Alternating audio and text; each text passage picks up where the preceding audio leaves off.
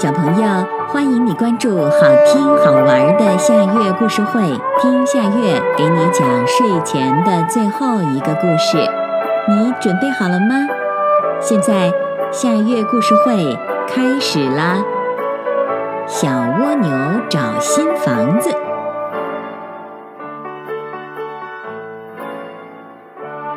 小蜗牛背个大房子，房子沉甸甸的。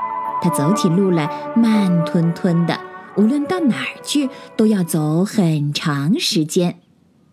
小蜗牛对妈妈说：“我们为什么出门一定要带房子呢？”蜗牛妈妈说：“带着房子多好呀！不管什么时候，只要想休息了，都可以舒舒服服的睡在自己的家里呀。”小蜗牛说。可是我们不能像别人那样到很多地方去干很多的事儿。我出门不带房子了。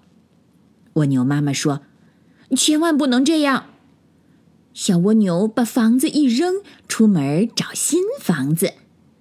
小蜗牛看见蚯蚓大婶正在翻土，上前去问：“蚯蚓大婶，你出门不带房子，住在哪儿啊？”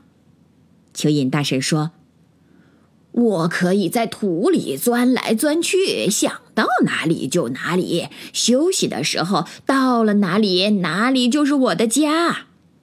小蜗牛说：“我也能像你这样就好了。”说着，它也学蚯蚓大婶钻土，可就是钻不进去。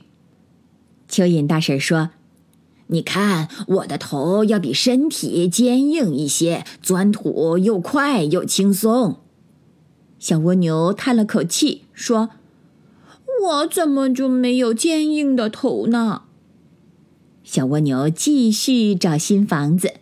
他看见七星瓢虫飞过来，上前问道：“七星瓢虫大姐，你出门不带房子，住在哪儿啊？”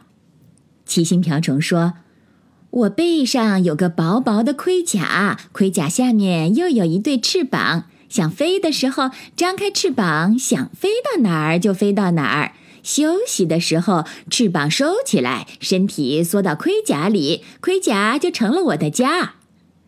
小蜗牛说：“我也能像你那样多好，可是我没有盔甲和翅膀。”小蜗牛继续找新房子，他看见蜈蚣迈着大步跑过来，上前问道。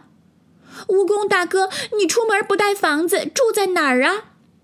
蜈蚣说：“我身体下面长着很多脚，想到哪儿去，每只脚都加一把劲儿，就能飞快的跑起来。休息的时候，脚都缩在身体下面，就变成了我的床。我身体的表面还有一层毛刺，休息的时候，毛刺竖起来，变成一个帐子，既挡风又挡雨，那就是我的房子呀。”小蜗牛说：“我也能像你那样多好，可是我没有那么多脚，也没有那样的毛刺。”小蜗牛继续找新房子。哗啦啦下大雨了，小蜗牛被雨淋得透湿，他又害怕又伤心。雨越下越大，地上形成了很多的小溪流。小蜗牛在小溪流里飘过来飘过去。他吓得哇哇大哭起来。好孩子，别哭，妈妈来了。小蜗牛的妈妈来了，还给他送来了房子。小蜗牛躺在自己的房子里，真舒服。蜗牛妈妈说：“每个人都有自己的特殊本领，可不能扔了呀。”小蜗牛说。我知道了，我们的特殊本领就是可以背着房子走来走去。小朋友，这个故事的名字是《小蜗牛找新房子》，这也是今天的最后一个故事。现在到了该睡觉的时间，好好的睡一大觉，做个美梦。我们明天再见啦，晚安。